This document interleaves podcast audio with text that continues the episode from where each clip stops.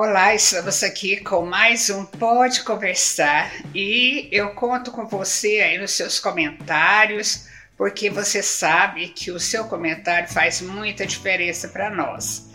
E nós estamos hoje mais uma vez conversando sobre evangelismo, porque é um assunto muito importante para nós, principalmente neste ano, que para nós é o ano do evangelismo. Nós queremos que vai acontecer muitas coisas boas para nós neste ano, em termos de evangelismo e de uma, é, uma vibração maior no meio evangélico. Nós cremos nisso no meio do povo de Deus. E hoje eu trouxe a, a Luciana para nós conversarmos sobre esse assunto. E a Luciana não é nova nesse programa, porque desde o tempo da conversa de sofá, ela já esteve conosco falando sobre é, adoração com danças, esses assuntos relacionado, relacionados à dança.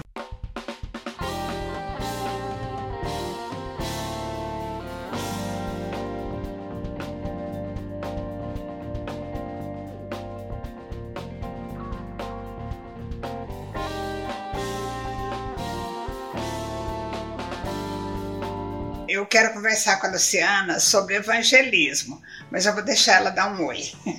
Oi, gente, tudo bem? É uma alegria estar aqui falando com você e, e, com cada um de vocês e poder falar desse tema, né, que é algo que bate muito forte no meu coração, que é o evangelismo. Então, a, a Luciana eu conheço há um quase 30 anos, né, Luciana? Eu acho que uns 27, por aí. 29. 29. 29 anos. E quando eu conheci a Luciana, ela era recém-convertida e ela foi lá em casa, ela ia na minha casa para para eu ajudar as pessoas que estavam convertendo com ela. Era incrível. Toda semana quase a Luciana levava uma nova convertida e que ela não sabia o que fazer direito com aquela pessoa, aconselhar, então ela levava lá em casa. E eu ficava maravilhada de ver o quanto você ganhava vidas desde aquela época. Isso continua na sua vida? Eu acho que evangelizar a gente tem que ter no nosso coração como a grande comissão mesmo, né? É. E, ah, é fácil. Muito, toda vez que alguém fala isso para mim, ah, Luciana, você é evangelista, eu tremo por dentro. Porque para a gente continuar com esse coração, a gente sempre tem que ter uma motivação de, de agir em cima do evangelismo no nosso coração. Sim. Acho que em tudo na vida, se a gente deixar o comodismo vem e a gente começa a viver a nossa vida normalmente. Uhum. Então, toda vez que alguém fala isso para mim, me dá esse temor e eu fico assim, Senhor, eu preciso continuar. Uhum. Principalmente se isso estiver sendo inspiração para a vida de alguém. E o fogo no nosso coração, ele precisa ser mantido, né? É. Fogo para tudo, fogo para ser um adorador, o fogo para ser um evangelista, um fogo para pregar a palavra. E eu procuro manter esse fogo, porque se um dia eu tô aqui, é porque alguém tinha o evangelismo ardendo no coração uhum. e essa pessoa investiu tempo na minha vida, essa, essa pessoa parou um pouco do, do, dos interesses dela, do dia a dia dela, se negou um pouco para parar e falar de Jesus para mim, e não só falar de Jesus, mas gastar um tempo me consolidando, investindo, investindo na minha vida, né? Então isso é, me traz uma gratidão muito, muito grande no coração e me lembra que para que alguém se converta, não adianta eu só orar, eu preciso abrir a minha boca e falar. Para que alguém se converta, não adianta eu só falar uma vez. Uhum. Eu me lembro que, que, que o grupo de pessoas que me evangelizou, eles não falaram só uma vez, na verdade foi um bom tempo falando e eu não entendia. E, e eu penso que para uma pessoa se converter, Deus faz de maneiras da maneira que ele quiser. Tem gente que se converte na primeira investida, né? Uhum. Mas tem gente que não, tem gente que muitas vezes para se converter a gente precisa ser mais íntimo dessa pessoa, precisa ter um vínculo de amizade ou um vínculo de trabalho que nos permite estar no dia a dia do lado dessa pessoa, né? Esses dias mesmo eu estava vendo uma postagem e uma pessoa falou absurdos de Deus. Na verdade, foram as minhas filhas que trouxeram para mim essa fala. Falou, mãe, ela falou absurdos de Deus. E como é que faz para responder uma coisa dessa?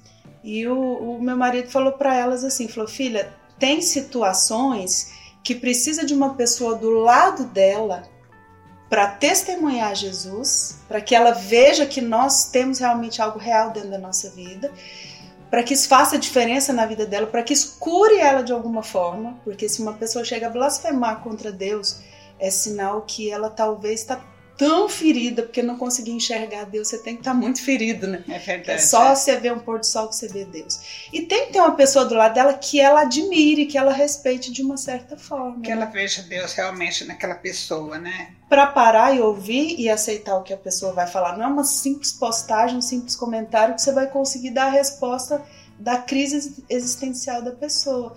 É então, isso assim, que a Bíblia diz que nós temos que ser carta escrita, nós somos carta escrita e lida por todos os homens. Então eu acho que isso tem a ver com o que você está falando, né? É, eu, eu, eu acho sim, eu acho sim. Eu acho que a gente, nós, nós temos que ter testemunho e palavra. Porque Jesus, como que Jesus evangelizava? Jesus, ele era, não preciso nem falar aqui quem ele é, né? É verdade. Jesus, ele, né, quando ele estava aqui encarnado, ele era mas ele também pregava o tempo todo e falava. Então tem gente que fala assim: eu vou evangelizar com o meu testemunho. Lindo, isso não é mais que a nossa obrigação. É, mas também falar é importante. Nós temos que falar, a gente tem que falar. Olha, a Bíblia fala isso, olha, a Bíblia tem essa resposta para você. A, o testemunho, é, assim, no dia a dia, vai chamar atenção, mas vai ter um momento que ele vai ser um uma forma de a pessoa perguntar alguma coisa. É, vai ser uma forma. E aí a Bíblia fala assim: esteja sempre pronto para responder a razão da esperança que há em vós. Então uhum. nós temos que ter a, a esperança. Nós. A Bíblia fala também: Cristo em vós, a esperança da glória. Então a esperança tem que ser viva no nosso dia a dia. É isso, Lu que quando eu conheci a Luciana, eu ficava morrendo de vergonha aqui no meu íntimo. Como porque assim? eu, eu nasci no lar evangélico e eu sempre trabalhei com as coisas da Bíblia e tal. E ela tem tanto versículo assim na ponta da língua, ela vai, ela vai evangelizando as pessoas e vai falando os versículos. E ela ia lá em casa se aconselhar comigo. Vocês conhecem ela, assim, tá sendo humilde. Meu Deus do céu, essa menina ela sabe muito mais do que eu nesse sentido de evangelizar, Parece, sabe? Eu ficava assim morrendo de vergonha quando você saía e às vezes eu orava, Senhor, me dá essa facilidade assim de na hora o versículo vir. É assim, sempre foi assim. Ela vai conversando, é como a Bíblia diz, aí ela vai falando os versículos. Isso, quando eu a conheci, me chamou muita atenção. Eita, mas olha, gente. e eu quero ser igual ela quando eu crescer, entendeu? tipo assim, a sabedoria, a calma de dar uma resposta, assim, uns, uns, tapas, uns tapas com luva de pelica, não sei se você conhece essa expressão, mas ela, ela consegue responder de forma muito sábia todo mundo. Pois é, mas foi bom. É, eu só, você me chamou a atenção porque aí nessa conversa você já falou vários versículos, assim, um atrás do outro. Então eu lembrei disso. Mas mesmo a pessoa que não, não sabe tantos assim, ela, ela tem uma forma de conversar também e vai alcançar, né? É, eu acho que a gente tem que entender o entendimento o que, que, Deus fez na nossa vida. Eu acho que é por isso que novo convertido parece que ganha tantas vidas, né? É que porque tá... a vida dele teve uma, uma transformação muito grande. Né? É, eu acho que, que se a gente tem uma clareza do que realmente Cristo fez na nossa vida, fica um pouco mais fácil de você falar. A gente pode ter um monte de versículo decorado, uhum. Mas se não tiver vida, não vai alcançar o coração da uhum. pessoa, né? É, eu acho que, que a gente que maior, a melhor maneira de testemunhar é, em primeiro lugar, você falar o que Cristo fez na sua vida de forma muito autêntica, de forma muito simples, você mostrar, olha, eu era cego, agora eu posso ver. tipo isso, né? E a gente tem que entender o que, que a Bíblia fala também sobre o plano da salvação, porque é, eu acho que toda, todo o evangelho Antigo e Novo Testamento apontam para a obra de salvação. Eu acho que você pode ensinar como evangelizar. Eu acho que né, essa conversa nossa aqui hoje vai ter muito esse sentido de ensinar as pessoas o evangelismo pessoal, porque nós já fizemos é, essa conversa com o Rubens Cunha, por exemplo, que ele é evangelista de cruzadas. Já fizemos uma conversa com o pastor Torres, que evangeliza com obras sociais, com envolvimento, é, o envolvimento da comunidade, sabe? Envolvimentos naturais como futebol, ginásticas, essas coisas assim. E já conversamos também com o apóstolo Sinomar, que falou muito sobre a importância do evangelismo e muito com tudo com muita base bíblica. E, e eu creio que essa nossa conversa hoje está sendo canalizada para como você abordar uma pessoa, como você evangelizar, porque você tem muita habilidade nisso. Né? Eu lembro que você evangeliza as pessoas dentro do avião, se você está viajando, você vê um artista lá, você corre no artista e conversa com ele porque você trabalha com arte e pode falar nesse sentido. Você evangeliza no consultório médico. Estou recebendo todas essas profecias sobre a minha vida aqui. É, não, mas é verdade. Quantas vezes você vai no consultório médico, você está lá conversando e de repente você já está falando de Jesus para a pessoa, eu sei que é assim. Não, eu, eu, eu sei que é verdade que eu busco isso da minha vida, né? Mas não é. Eu não tenho facilidade para isso. Ah. Na verdade, eu não tenho. Eu tenho aquele desejo de fazer isso porque eu acho que isso vai mudar todo o destino de alguém. Uhum. Vou chorar, gente. Não chora não. Alguém pode me ajudar trazendo lencinho? Toda vez que eu for fazer alguma coisa aqui, gente, me ajuda já traz o lencinho. Vamos, vamos partir de coisas práticas. Vamos. Por exemplo, você lembra quando você é, encontrou um artista no avião e você foi falar de Jesus para ele? Tá, eu vou contar esse testemunho depois eu vou tentar responder essa. essa... Tá, tá. Bom, foi o Herbert Viana, né? É.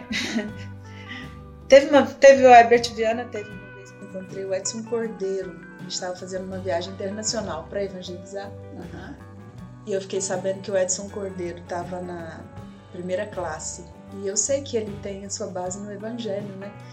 E eu estava com um livrinho com o tema Quando a Vida é uma Bobagem que fala né, da, da, do vazio da vida sem Deus, né? Aí o Senhor falou, eu senti, eu, eu também não preciso sentir, né? Falei, é um artista, eu tenho uma responsabilidade com os artistas, eu vou lá, né?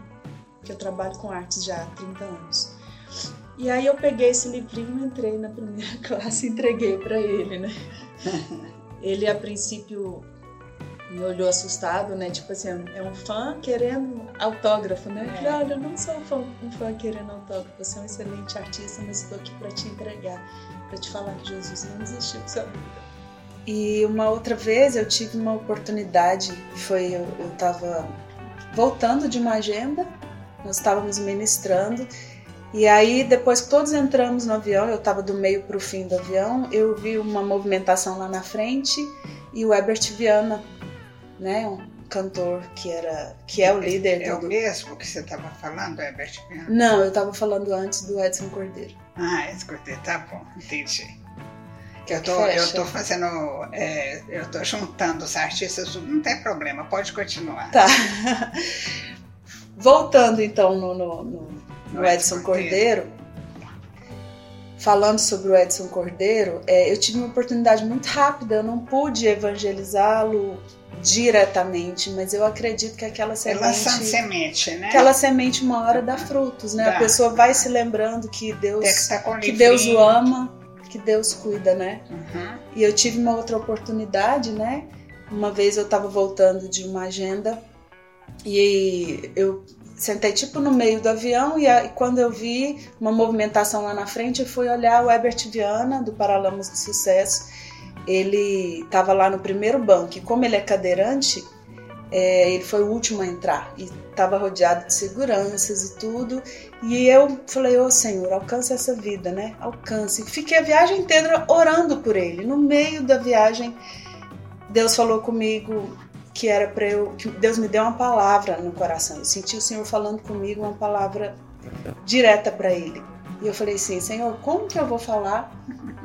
Ele vai achar que, né, ele tá cheio de segurança ao redor. Eu não gosto desse negócio de ficar ah, chegando, de abordar, né, né, de abordar a pessoa que tem fama demais, porque ela já entende aquilo às vezes de forma errada.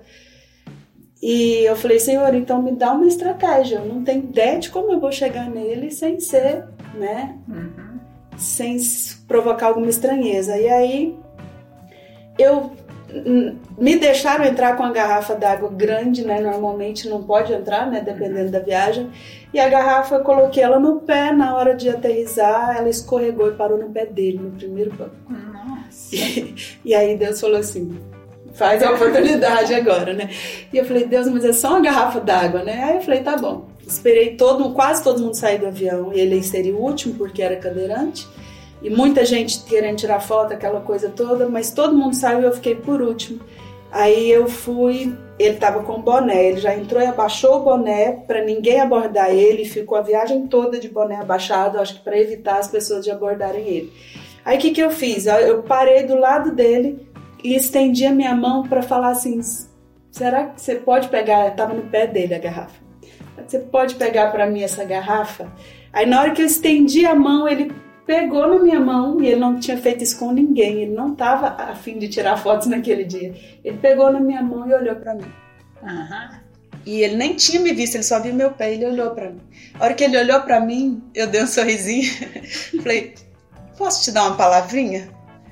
E aí ele olhou, aí o segurança já olhou para ele, ele falou assim, fez um sinal pro segurança deixar e falou assim: Pode.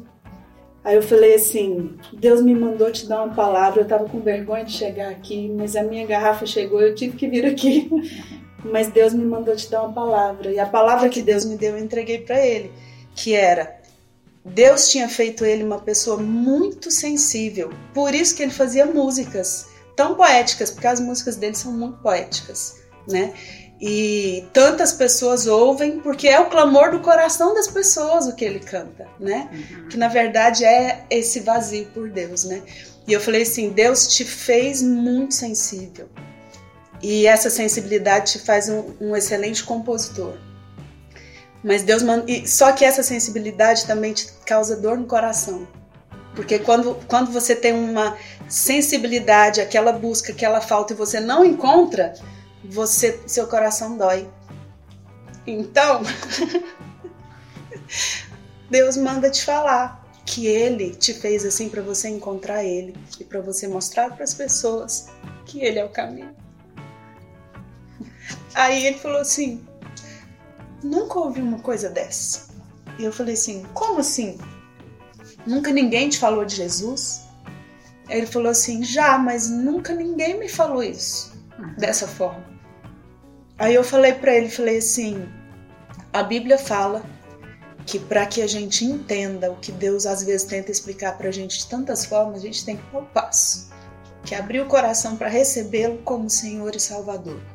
Eu não tenho como te explicar isso agora. Queria te pedir que você procurasse alguém que te explicasse isso, mas eu tenho como fazer uma oração por você. E nessa oração você vai abrir o seu coração pedindo o Senhor para realmente se revelar para você. Uhum. E aí ele falou, eu falei assim, eu posso fazer essa oração com você? Você quer? Ele falou assim, por favor. Olha que. E aí eu fiz a oração de confissão com ele, ele abrindo o coração para Jesus, pedindo Deus se, se mostra para mim. Senhor repete minha oração, Senhor Jesus, Senhor Jesus, eu abro meu coração, eu abro meu... e o segurança assim, né? e aí fiz a oração com ele em nome de Jesus, amém. Aí eu falei, amém, obrigada, Deus te abençoe. Aí o segurança, é, é, tá bom, tá bom, nós precisamos descer. Mas o, o, avião, o comissário ficou esperando, as aeromoças esperando, todo mundo esperando até ele fazer a oração de confissão. Então foi algo surreal, né? Foi, sim. Foi. e, e, foi interessante a palavra que Deus me deu, porque eu acho que foi muito forte, né?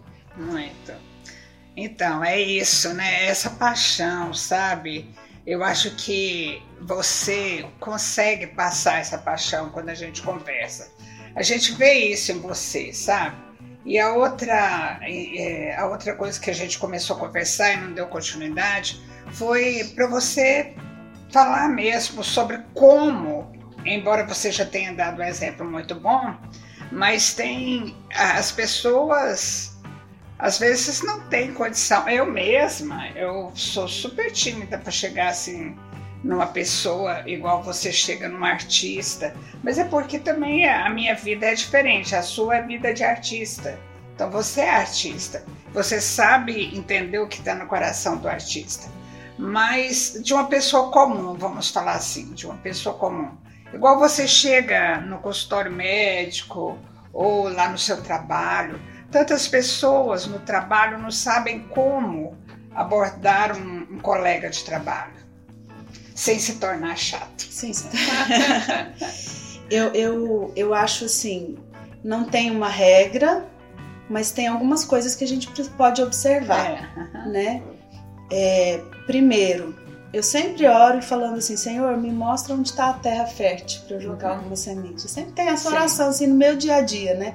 Senhor, me coloca no lugar certo, com a pessoa certa. E uma coisa que eu penso assim, ouvir as pessoas. Uhum. Acho que primeiro é ouvir, né? Porque no caso desse testemunho que eu, que eu dei, é. eu não tive esse tempo em nenhum dos dois casos. Eu, eu mas, de um modo geral, é muito bom você chegar na pessoa. e, um colega de trabalho. Um colega de trabalho, um Uber, né? Uhum. Mesmo numa é. conversa rápida. Ouvir a pessoa uhum. e, e talvez deixar ela falar dela um pouco, né? Uhum. Como é o seu trabalho? Né? Como? Porque uma coisa que um dia uma colega de trabalho falou para mim. Ela falou assim: engraçado. As pessoas nos, nos veem, mas nem, nem sempre elas nos enxergam. Uhum. Né? Porque, e é assim, às vezes a gente vê as pessoas do nosso lado, mas a gente não consegue enxergar o que está dentro do coração delas, né? Sim. Então eu acho que, que você chamar uma, pessoa assim para um café, ou no trabalho puxar uma conversa, ou no, no, Uber, onde você for puxar uma conversa, e deixar a pessoa se mostrar um pouco, né? No sentido assim, o que você gosta de fazer e tal. E às vezes você é, pegar um gancho ali para você mostrar para ela o que Deus pode fazer na vida dela, né? É, o que Deus tem feito na sua, testemunhar. Ou testemunhar, que esse para mim é uma outra coisa que eu procuro observar, porque assim, é aquilo que a gente falou também um pouco no início. O que, que Jesus fez na sua vida? Isso é o que mais vai ter valor na hora de você mostrar para a pessoa o que Deus pode fazer na vida dela, Sim. o que ele pode fazer na sua. Por exemplo, eu não tenho um testemunho de ex-drogada, ex prostituída, ex. Qualquer coisa. Qualquer né? coisa, eu era, era certinha. Um lar normal, pai e mãe amorosos, né? Eu era uma patricinha, não sei se vocês entendem essa, essa, essa linguagem. Essa linguagem, né? Atual, eu não sei o que que substituiu. Certinha, eu era bem certinha. é, eu não gostava de beber, de fumar, gostava só de dançar, né? Uhum. Que Mas, gosta até hoje. E que gosta até hoje, só que agora de uma maneira diferente, uhum, né? Uhum. Mas eu tinha um grande vazio dentro de mim que nada preenchia, uhum. né? Então, eu, eu falo isso, eu falo desse é, vazio que eu da, tinha. Eu acho que da outra vez você não contou da sua conversão, que é bem bonita também, daquela que você chamava por Deus, né? Você vai chorar, mas não tem problema. É.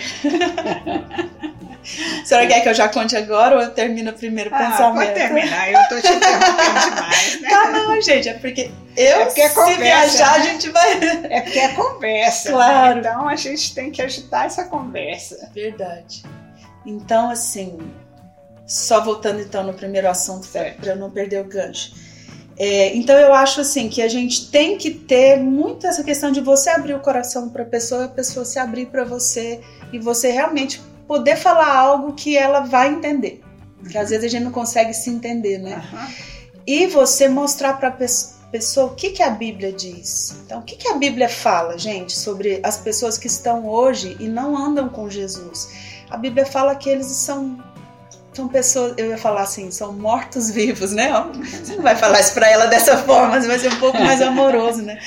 Mas a Bíblia fala que, que nós estamos mortos em nossos delitos e pecados. Longe de Deus, a pessoa ela tá amortecida no coração dela. Então aquele vazio interior é porque tem algo faltando mesmo. o Espírito Santo precisa encher aquilo. E para que o Espírito uhum. Santo encha, a pessoa precisa receber aquilo que Jesus fez na cruz. Uhum. E a Bíblia fala que Deus nunca vai invadir a vida de ninguém. Deus nunca vai invadir a vida. Ele bate a porta do coração das pessoas de várias formas, usando um colega de trabalho, com sementes, né? Um anúncio na televisão, uma palavra que ele ouve, são sementes. Então Deus está batendo na porta, mas a porta só tem maçaneta do lado de dentro. O coração é assim. Então a pessoa precisa dar um passo. E esse passo é fazer sim uma oração nem que, igual eu falei, com o Herbert Viana, eu não tive como fazer uma oração pela conversão dele, ele já entregando totalmente a vida dele para Jesus, porque ele precisaria entender o que é isso primeiro. Mas você precisa de alguma forma levar a pessoa a buscar, a abrir o coração, a fazer uma oração abrindo o coração. E à medida que ela tiver esse entendimento, a fazer uma oração realmente entregando a vida dela para Jesus. Uhum né? Porque a Bíblia é muito clara em falar isso. Tem muitas pessoas hoje em dia que não valorizam essa questão de fazer uma oração recebendo a Cristo, né? Não valorizam isso. Fala assim, não, a pessoa primeiro precisa ter todo o entendimento e depois entregar a sua vida para Cristo. Comigo não foi assim. Agora eu vou entrar na, na segunda, na, na, segunda pergunta da senhora. Uhum. Comigo não foi assim é, as pessoas pregavam para mim e eu não entendia nada, que o meu espírito estava amortecido. Uhum. E foi um ano pregando para mim e eu chorava, eu me emocionava, mas eu não não não queria aquilo para minha vida, como não queria Jesus como o Senhor total, né? Sim.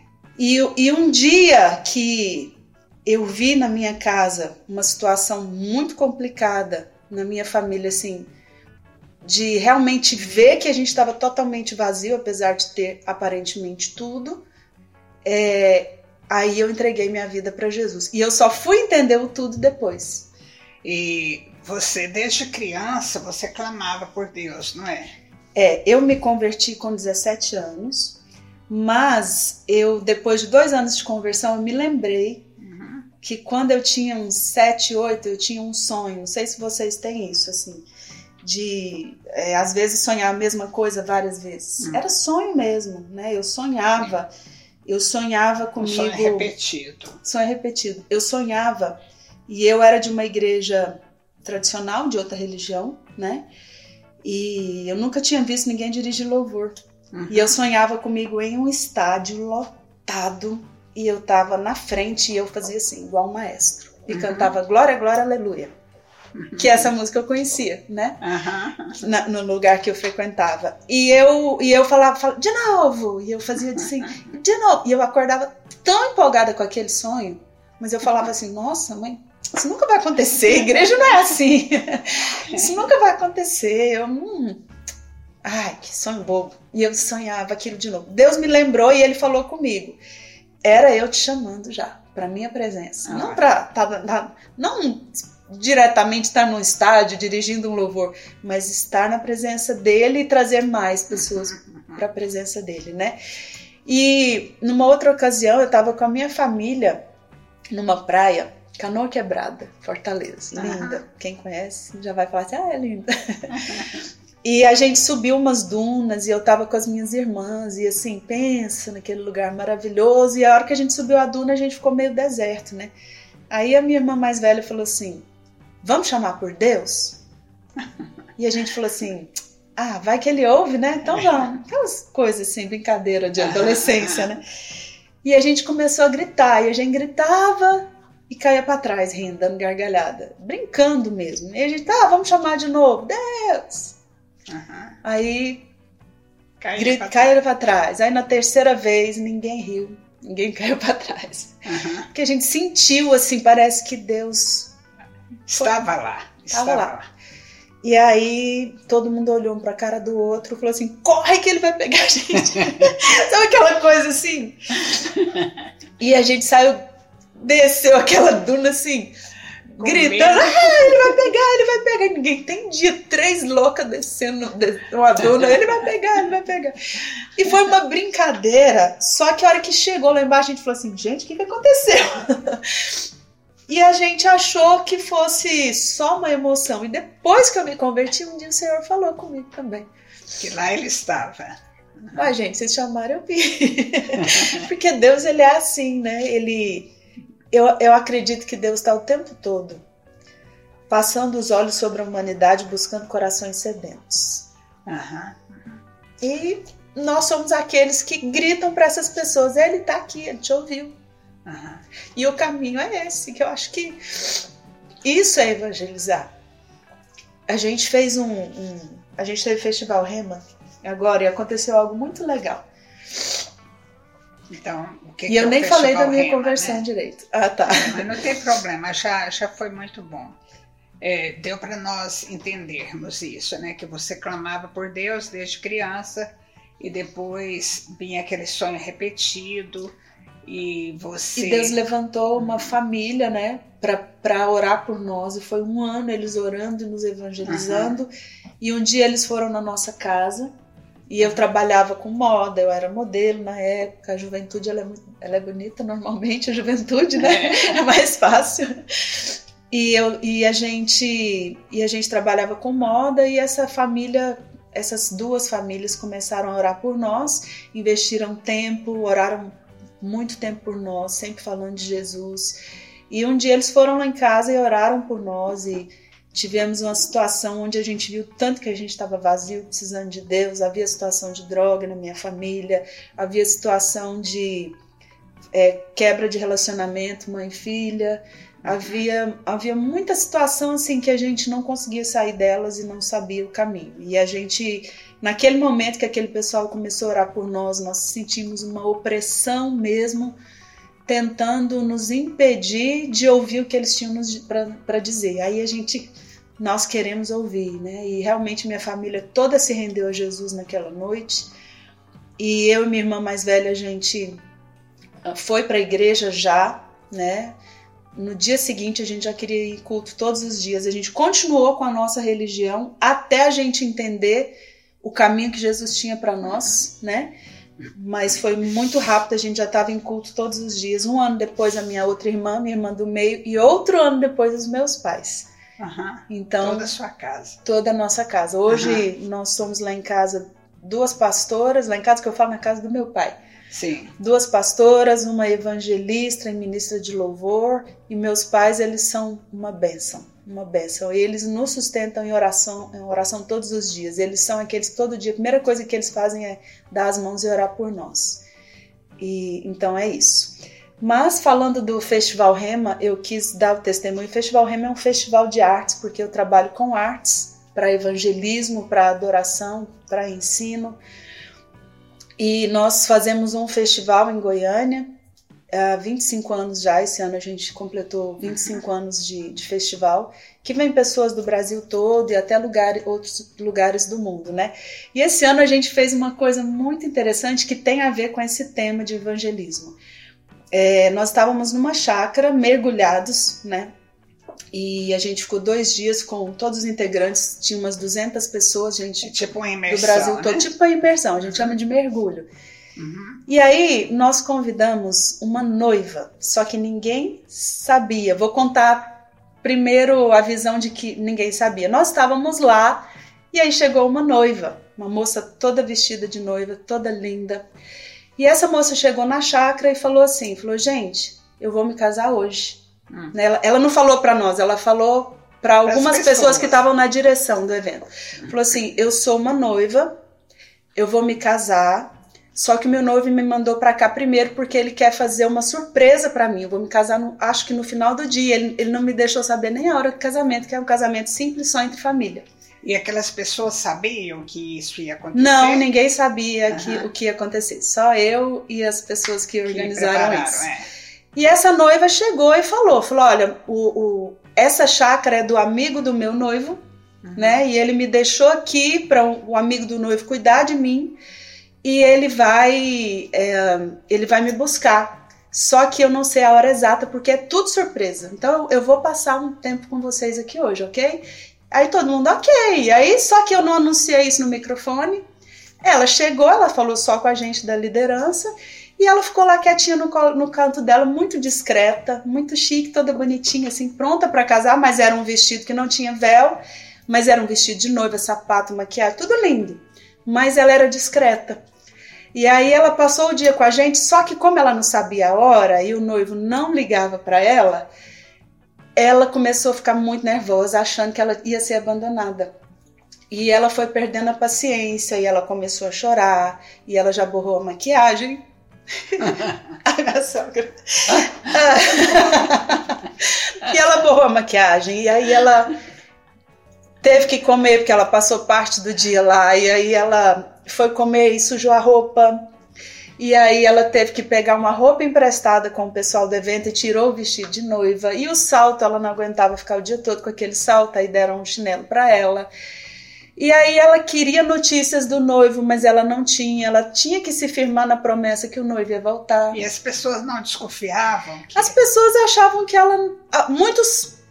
Teve um grupo de pessoas que eu cheguei a algumas pessoas falei assim: olha, a noiva tá nessa situação assim, assim, você pode me ajudar? Fica do lado dela, ela tá ansiosa, ela tá nervosa, fica com ela, por favor. Uhum. E eles chamaram ela para brincar, chamaram ela para fazer as coisas, e ela tentando fazer, mas muito agoniada. Uhum. E aí teve um grupo que ficou do lado dela o dia inteiro e se comoveu com a situação dela e chegava em mim e falava: "Você não abandonou ela". E Pelo ela não era Deus. conhecida? Não, grupo. ninguém conhecia ela. Esse, esse rapaz tá, tá, tá, sujando com a vida dela, eu já vi isso acontecer, não deixe isso acontecer e tal. E eu falava assim, gente, o que, que eu posso fazer? Eu não, não tenho telefone do noivo, eu não sei quem é o noivo. E ela ligava e ele não atendia. Uhum. Enfim, foi um dia complicado. Alguns viram, outros acharam que era conversa, não, isso não existe, essa moça não é certa da cabeça, como é que o noivo deixa aqui, que história estranha, e não sei o que, gente, é uma surpresa, ela não sabe a hora que ele vem. A senhora já entendeu, né? e aí, resultado, aí eu preguei sobre a parábola das dez virgens à noite, a moça já estava toda de roupa normal, de chinelo, cabelo bagunçado, porque ela realmente ficou bem desesperada porque achou que tinha sido abandonado e a gente tentando, não, calma, ainda não deu meia-noite, ele vem, uma hora ele vem. e o tema do festival era ele, é ele vem, até que ele venha. Aí deu a noite, eu preguei sobre a parábola das virgens, né? E eu falei, eu falei que, que nós precisamos nos manter firmes na promessa que o noivo vai vir e que a gente tem que continuar com as nossas vestes brancas, com a nossa formosura, com o nosso cuidado e tal. E aí o que, que aconteceu? No meio da minha palavra, o noivo chega. Chegou um ator vestido de noivo, né? Mas o noivo Jesus. E aí, a hora que ele chegou, ela correu, meu noivo, meu noivo, meu noivo, e ele desprezou ela. porque, porque ele olhou para ela e falou assim: Você não é minha noiva. Não foi você que eu, que eu, que eu, que eu vim buscar. Ela falou, sou, você não tá me reconhecendo. Ele falou assim, você tá sem veste de noiva, você não tem sapato de noiva, está toda borrada, você tá toda desfigurada, você não é minha noiva, você não acreditou que eu vinha te buscar. E ela falou assim, mas eu não tive paciência de esperar. Aí é, ele deixou ela. e aí, quando isso aconteceu, a minha palavra seria para virar para o pessoal e falar assim: gente, nós somos essa noiva. Nós somos essa pessoa que estamos esperando a vinda do noivo. O noivo é Jesus. Jesus vem nos buscar. A Bíblia fala isso. E aí a noiva chorando lá no chão, né? Desesperada. A Bíblia fala isso. Nós precisamos nos manter santos, nós precisamos manter o óleo, né? Aí falei sobre uhum. isso. Só que era, era o que eu tinha que falar. Só que na hora o Espírito Santo falou comigo assim: não é isso que eu quero que você fale. Eu quero que você fale para as pessoas que a noiva, que, a, que essas pessoas que estão sem Jesus são essa noiva. Porque eles são noiva. Gente, todo mundo é noiva. Até o mendigo ali que está é, na rua, se, com a vida toda perdida, uma pessoa que está afastada de Deus, uma, uma pessoa que nunca se entregou para Jesus, ele é noiva, só que ele não sabe. Pregar o evangelho é você chegar nas pessoas e falar assim: você é noiva. Você tem um noivo. Você tem um noivo que vem te buscar. Você precisa se santificar. Você precisa assumir uma identidade de noivo na sua vida, recebendo a Cristo como Senhor e Salvador. Entende? Então, assim, essa foi a palavra. E engraçado, assim, que, que as pessoas chegaram a mim e falaram assim: Mas a gente não viu ela, ela estava muito discreta. E eu falei assim: você acha que o ímpio vai gritar para você, eu estou precisando de ajuda? Não, o, ímpio, o, o ímpio está no nosso meio. Discreto, até com uma aparência de eu sou feliz. Até uma aparência Verdade. de tá tudo certo. E você não tem que, que ajudar uma pessoa que tá assim, oi, preciso de ajuda. Hoje a gente tem pessoas no sinaleiro com a placa, por favor, me ajude, né? É. Mas as pessoas, de um modo geral, não vão fazer isso. Elas estão na depressão, no sofrimento, na, vazia, na vida vazia sem Deus. Às vezes elas têm dinheiro, mas o dinheiro não compra felicidade. Às vezes ela tem uma família estruturada, mas aquilo não preenche o coração, porque até as coisas boas elas não preenchem totalmente o nosso coração. O único que preenche o coração é Deus. Então as pessoas estão com esse vazio. E elas estão com esse vazio caminhando por aí. Então, evangelizar é você dar uma boa notícia para essas pessoas. Você chegar nelas e falar assim: você é noiva. Gente, não fica com inveja de mim, não. Mas a Lu é minha nora. A gente tá aqui, né? Quase não falei minha sogra. E, e eu não sei se ela apaixonou pelo pelo meu filho, que é esposo dela, ou se pela sogra. Não é isso?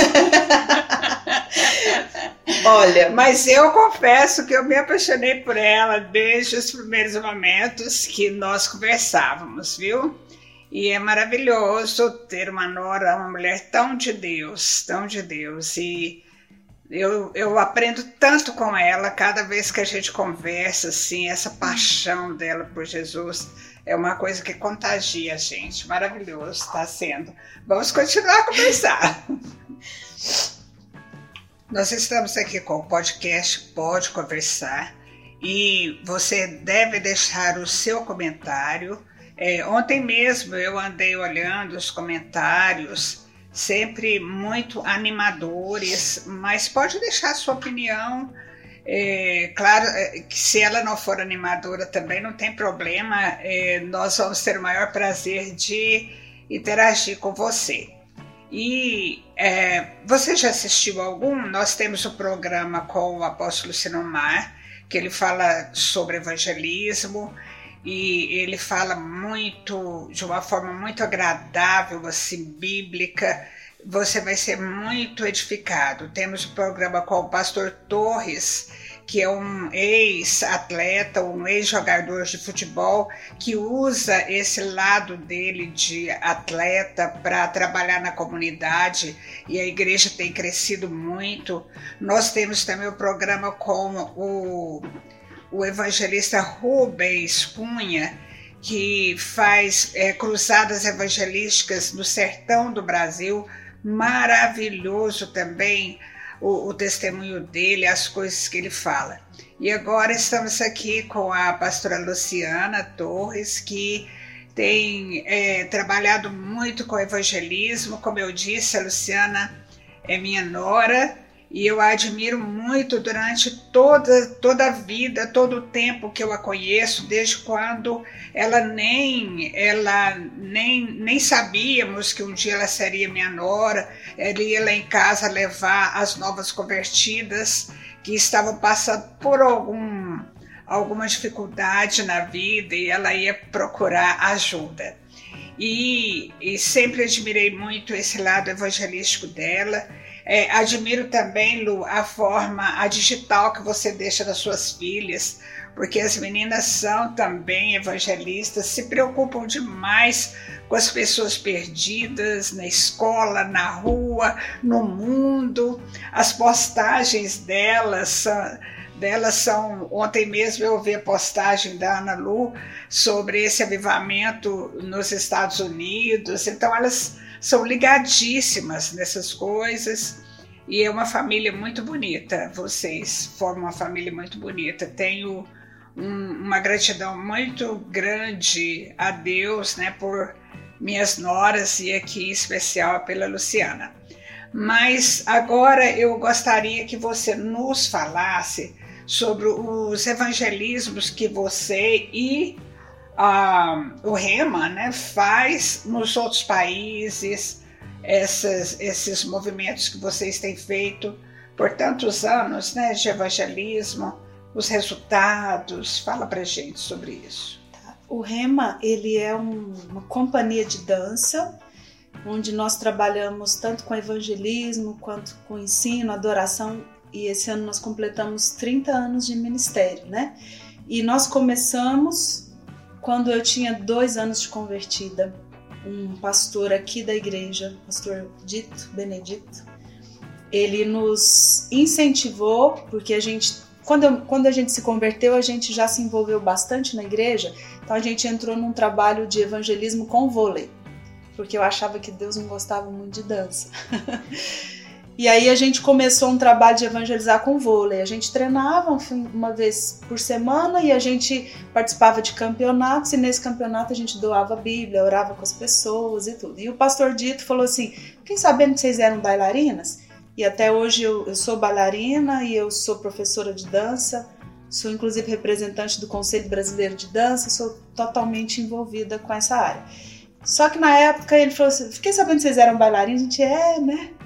Achando que Deus não gostava daquilo. E aí ele falou: olha, vamos montar um grupo para ir para Trindade evangelizar? Uhum. E aí a gente falou assim, mas como? Usar a dança para Deus? Isso não. Como é que é? Acho que Deus não gosta disso, porque eu tinha uma referência de dança totalmente diferente da de hoje, né? E aí ele falou assim: não, Deus pode usar a arte sim, vou te mostrar como. Monta três coreografias com esse grupo de, de, de vôlei de vocês e vamos para Trindade que vocês vão ver o que, que Deus vai fazer. E aí a gente fez isso, a gente montou três coreografias, ele nos ensinou uma peça e nós fomos para Trindade e a gente viu muita gente se convertendo. A gente viu, sabe, a gente dançava. Como que funciona? A gente vai para as ruas. Festa. Festa de Trindade. Uhum. Porque lá é um lugar que as pessoas vão e buscando um lugar de romaria, bênçãos, né? um lugar de romaria, né? E a gente vai lá para mostrar para a noiva que ela tem um noivo, né? Uhum. que ela não precisa se sacrificar porque ele já fez isso por ela, né? Uhum. E aí a gente foi com ele, e o que, que a gente fazia? Ele, ele nos colocava para dançar e quando a gente dançava o pessoal era atraído e aí tinha uma mensagem através do teatro também e a gente pregava e ele já nos dava o microfone, fala aí o que Jesus fez na sua vida. E a gente falava e chamava as pessoas para vir para receber Jesus como Senhor e Salvador. E o povo ia chorando e a gente se apaixonou por isso e nunca mais parou.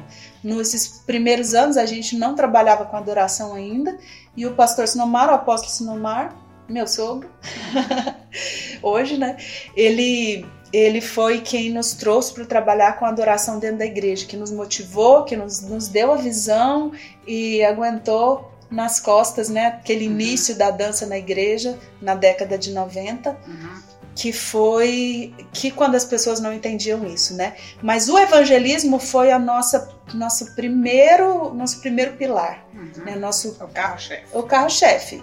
E nós continuamos esse trabalho de evangelismo até hoje. Nós é, vamos a escolas, para prisão, não para ser preso, né, mas para poder falar do amor de Jesus ali dentro, mostrar que mesmo entre cadeias eles podem ser livres em Cristo.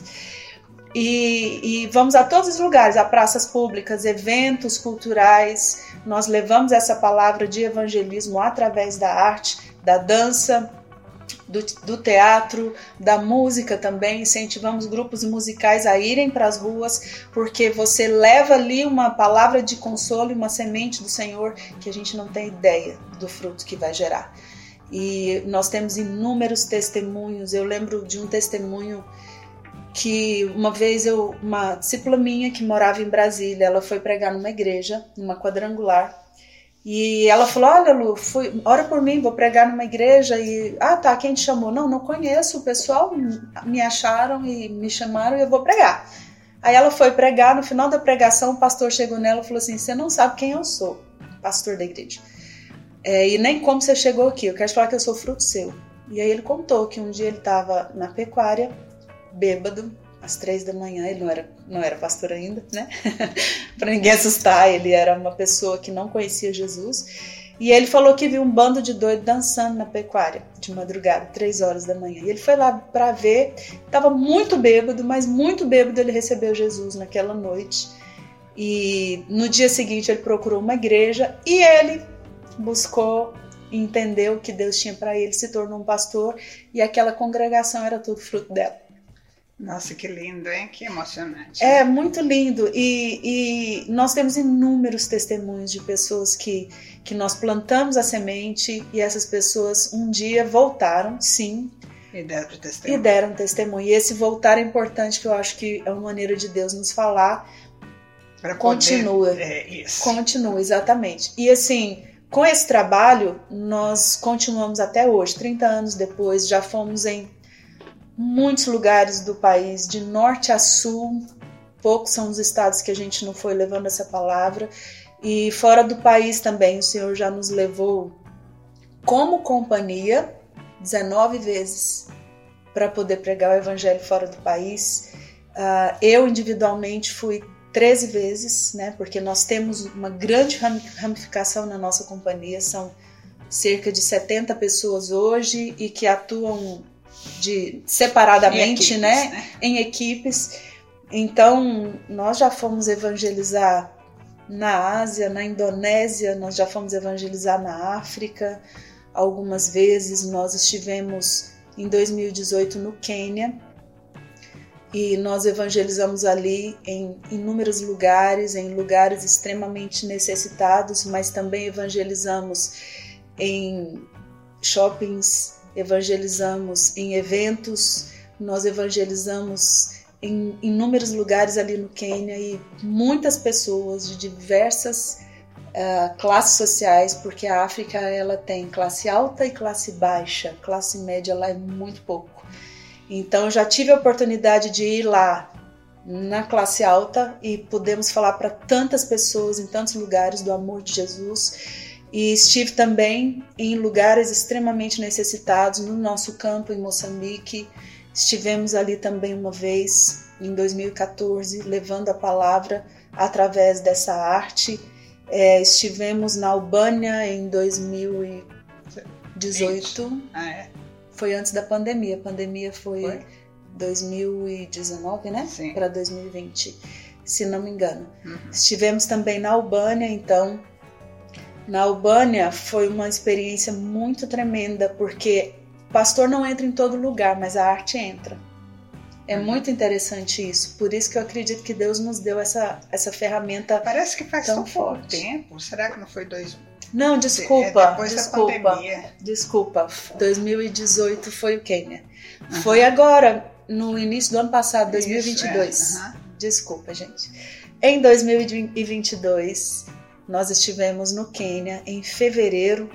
Estivemos ali visitando os missionários Leco e Laís, né, ali na Albânia, e nós pudemos fazer um trabalho ali que foi sobrenatural, nos surpreendeu muito por quê? Porque nós fomos levados ali para ensinar alguns jovens, ensinar a dança, o teatro, os jovens da igreja, os jovens de algumas escolas, filhos de missionários, e nós passamos a semana toda com eles ensinando sobre a arte para adoração, a arte para evangelismo, e ali é um país é, com menos de 1% de cristãos, é um país islâmico, né, muçulmano, uh, não radicais, mas é muito difícil pregar o evangelho ali, né? É. E muitos missionários presentes ali falaram que nunca tinham tido a experiência que, por ter arte como instrumento, eles tiveram oportunidade enquanto a gente estava ali. Porque nós treinamos, ensinamos um flash mob para cerca de 30 jovens daquela região e levamos também as nossas peças e coreografias. No nosso último dia, nós fomos para uma praça pública, que era a principal praça de Tirana, praça central de Tirana, em frente à mesquita principal da cidade, em frente ao teatro principal da cidade. E nós pudemos, junto com aqueles jovens, falar da obra da salvação, da obra da cruz ali em praça pública. E foi algo muito sobrenatural, porque por ser um país islâmico, os missionários falavam assim: nós nunca levamos para a rua a mensagem é, dessa Jesus. forma de Jesus, né? era, era um evangelismo riscos também, né? correm riscos e era um evangelismo mais pessoal. Mas por ser arte, a uhum. gente pôde fazer isso. E olha que coisa interessante que aconteceu ali na Albânia. Uh, enquanto nós estávamos lá, estourou a guerra. Uhum. A guerra da Ucrânia. Da Ucrânia. Enquanto foi dia 22 de fevereiro, estourou, uhum. estourou a guerra da Ucrânia. Nós estávamos lá. E foi muito interessante porque nós estávamos lá e nós recebemos um convite da CNN local para a gente fazer uma entrevista para falar da nossa apresentação no último fim de semana. Uhum. Isso era quarta-feira, dia 22, eu acho que era terça ou quarta-feira, era meio de semana. E aí eles falaram: olha, a gente sabe que tem um grupo de brasileiros aí, brasileiro dança samba, arte, todo mundo gosta, a gente quer fazer uma entrevista com vocês. Isso foi o anúncio da, da semana. Tá bom, nós vamos lá. Arrumamos um intérprete, né? Sim. Que a gente não falava albanês. E aí eles foram fazer entrevista conosco no dia, na hora que estourou a guerra. Resultado, uma entrevista que era para ser de 10 minutos, ela se tornou uma, revista, uma entrevista de 20 minutos. Foi algo muito doído para o nosso coração, por um lado, que foi o estourar da guerra, que quantas pessoas é, sofreram e estão sofrendo até hoje, é algo muito terrível. Mas Deus ele usa todas as situações para que as pessoas tenham esperança, para que as pessoas saibam que Ele não desistiu delas. Então, o que, que aconteceu? Na hora da nossa entrevista, o repórter tinha que nos entrevistar e ele falava assim: um minuto que eu preciso falar sobre a guerra. E aí eles iam colocar as notícias da guerra, porque era o Jornal da Nação. Uhum. E aí ele falava do, do, da notícia da guerra e ele continuava a nossa entrevista, que eram os brasileiros que iam estar lá no fim de semana seguinte. O que, que isso gerou? Todo o país estava na frente da televisão, uhum. assistindo as notícias da guerra. E entre as notícias da guerra, ouviam. Ouviam o grupo de brasileiros que ia dançar no fim de semana. Resultado, aquele dia na praça estava muito cheio de gente que queria ver aquela aquela apresentação. apresentação. que foi carregada da mensagem do evangelho. Então você vê o que, que Deus faz, né? É verdade. É. A oportunidade que Deus deu para vocês foi realmente foi única, né? Muito, muito surreal, assim. Uhum. Então a gente já teve muitas experiências tremendas em Deus, assim, sabe? De poder levar uma equipe para um, um, um pós-terremoto, um pré-guerra, né? É. E hoje o que você pode falar também, sobre como as pessoas que estão assistindo ou ouvindo pelo Spotify é, podem entrar em contato com você caso eles queiram levar você na igreja ou a equipe Rema para testemunhar ou para fazer um, um movimento evangelístico na cidade, se algum pastor se interessar, como que eles podem entrar em contato? Você deixa tudo escrito para nós? Sim, eu posso deixar escrito o, telefone, posso deixar escrito também falar aqui no Instagram. É, o meu pessoal, Luciana Cia Rema, você também me encontra com Luciana P. Torres. E o Instagram da nossa companhia é Cia Rema com H oficial. Nós vamos deixar tudo na, na inscrição do programa também, para a pessoa poder é, acessar e, e copiar, caso eles queiram, né? Uhum. Entrar em contato. Uhum. É muito bom mesmo, porque é muito importante isso, né? Tantas, é... tantas cidades precisando. Sobre a faculdade, você gostaria de falar também? Gostaria. Eu acredito que eu acredito que a gente tem que entrar nas portas que Deus abre. Uhum. Né? Deus ele, ele quer que a gente invada todos os lugares. A Bíblia não fala para a gente esperar a oportunidade, a Bíblia fala para a gente fazer a oportunidade, uhum. né? Pregar o evangelho a tempo e a fora de tempo. Então parece que não tem tempo, você faz, faz uma situação, né? Então é, eu acho que nós devemos ir pessoalmente e nós devemos treinar pessoas tanto para o evangelismo quanto esclarecer sobre sermos verdadeiros adoradores. Mas é como eu falei bem no início, a grande comissão é, ela precisa ser algo que a gente deve sempre preparar as pessoas para isso, né? Então, tanto indo a lugares, treinando equipes e treinando jovens para fazer o evangelismo, o Senhor agora nos deu essa bênção de ter uma parceria com a Universidade da Flórida, que é a FLMU, Florida Leadership Ministry University, que é uma universidade teológica. Nós estamos com oportunidade, nós já abrimos a primeira turma de teologia e dança.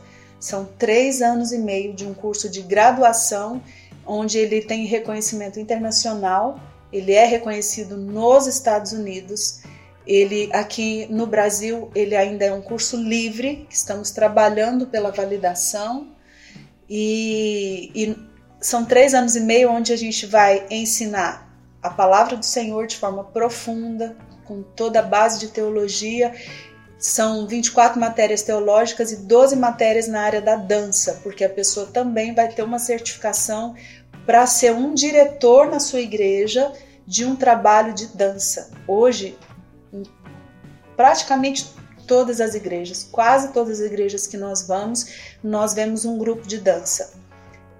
Muitas vezes esse grupo tem base, base bíblia, bíblica, eles têm um embasamento, eles sabem disso. Se, se tem um grupo na igreja, o pastor tem essa base, é claro. Mas muitas vezes o próprio pessoal precisa de mais entendimento, porque a dança na igreja é algo novo. De uns 30 anos para cá, no Brasil, né, da, da década de de 90, 80 e pouco que começou esse trabalho no Brasil. Então, é, essa faculdade ela dá uma base bíblica para o diretor da companhia de dança da sua igreja, do grupo de dança da sua igreja, para que ele saiba realmente qual o propósito da arte que ele está trabalhando na igreja. E também com as disciplinas de dança, ele aprende sobre missiologia, ele aprende sobre como utilizar da arte para levar para as ruas, utilizar da arte para levar para as escolas, ele aprende a, a, fazer os eventos, ele aprende também a parte técnica da dança, toda a base que ele precisa das diversas modalidades de dança, para que ele também execute de maneira correta a arte que é a dança que se nós não executarmos de maneira correta, nós machucamos os nossos bailarinos e diminuímos o tempo de vida útil ministerial nessa área para eles. Então, é uma oportunidade muito grande. Se você também tem um interesse, nós começamos uma turma agora, em janeiro, em fevereiro, e nós estamos é, abrindo já uma pré-inscrição para a nova turma de agosto. E é uma oportunidade e tem, maravilhosa. Tem aluno do mundo todo? Sim, nós estamos com 120 alunos, é, uma, é um curso virtual, ele é online, ao vivo, ele é todo EAD, ele tem um encontro presencial que pode ser negociado para que para as pessoas que são de outros países que têm dificuldade de vir, nós vamos de alguma maneira suprir essa, essa necessidade do presencial, mas uh, nós temos alunos do Brasil todo, muitos estados, nós temos alunos da Suíça, da Inglaterra, da Irlanda, da Argentina, muita gente de fora. A e... aula é dada em português e inglês? Não, essa turma ela é toda em português. Sim. Essa turma. A faculdade ela tem turmas em português e em inglês. Essa turma ela é toda em português. Nós vamos mais para frente um pouco abrir turma toda em inglês. Ok, muita informação. Isso aí também a gente pode colocar nas inscrições, né, sobre a informação da faculdade. Sim. Aí você passa tudo para nós, para nós colocarmos, tá bom? Tá joia. Foi muito bom, viu? Muito bom mesmo. Foi. Nem vi o tempo passar aqui conversando com você, porque eu creio que vai ser muito edificante é, esse, essa conversa para todas as pessoas que assistirem, viu? Muito inspiradora, muito mesmo. Amei, viu, Lu? Amei. Eu que amei estar. Eu quero Obrigada. devolver o elogio. Você, você falou de, de, né, de seu carinho por mim. Quero falar uma coisa. Minha mãe me ensinou, meu pai também, que quando a gente fosse se casar, a gente tinha que observar a sogra. Ah. e como o filho principalmente tratava a sogra. E o meu marido, você é a melhor amiga dele. É verdade. e o relacionamento muito especial. E isso me ganhou. Oh, que legal. E eu te, e eu te, Você lógico que primeiro um eu apaixonei marido. nele. lógico que primeiro eu apaixonei nele e comecei a seguir no conselho dos meus pais observar como ele era com a família, principalmente com a mãe. Que assim, eu, eu sou a segunda comigo. melhor amiga, você é a primeira. É, é verdade. Mas eu te admiro muito. Tá, que bom. Eu fico feliz por isso, viu? Me sinto lisonjeada, tá? tá? Deus te abençoe muito, Deus te abençoe nas pregações, nas palavras, em tudo que você fizer, porque você é extremamente inspiradora mesmo em tudo que você faz Quando você dança, não tem como não ver a unção de Deus. Quando você fala, também maravilhoso. Que Deus te abençoe muito, viu, Lô? Muito mesmo. Deus abençoe seu programa também, cada um que está nos vendo. Eu posso, que Deus possa derramar sobre a sua vida mesmo uma, um clamor dele, né? João Batista, ele falava que ele era a voz do que clamava no deserto. Então nós precisamos aquele, ser aqueles que ouvem essa voz, essa voz que clama no deserto, que é a voz de Deus pelas vidas. Porque Romanos 8,19 fala que a ardente expectativa da criação aguarda a revelação dos filhos de Deus. Ou seja, a, a, a criação está aguardando que você e eu façamos alguma coisa por elas, revelando Jesus para elas. Então, esse é o clamor do coração de Deus. Então, que você realmente possa ouvir esse clamor e se deixar usar pelo Senhor. Deus te abençoe. Deus abençoe você e não esqueça de deixar o seu comentário aí para nós. Um abraço e você é muito especial neste, nesta conversa, neste podcast.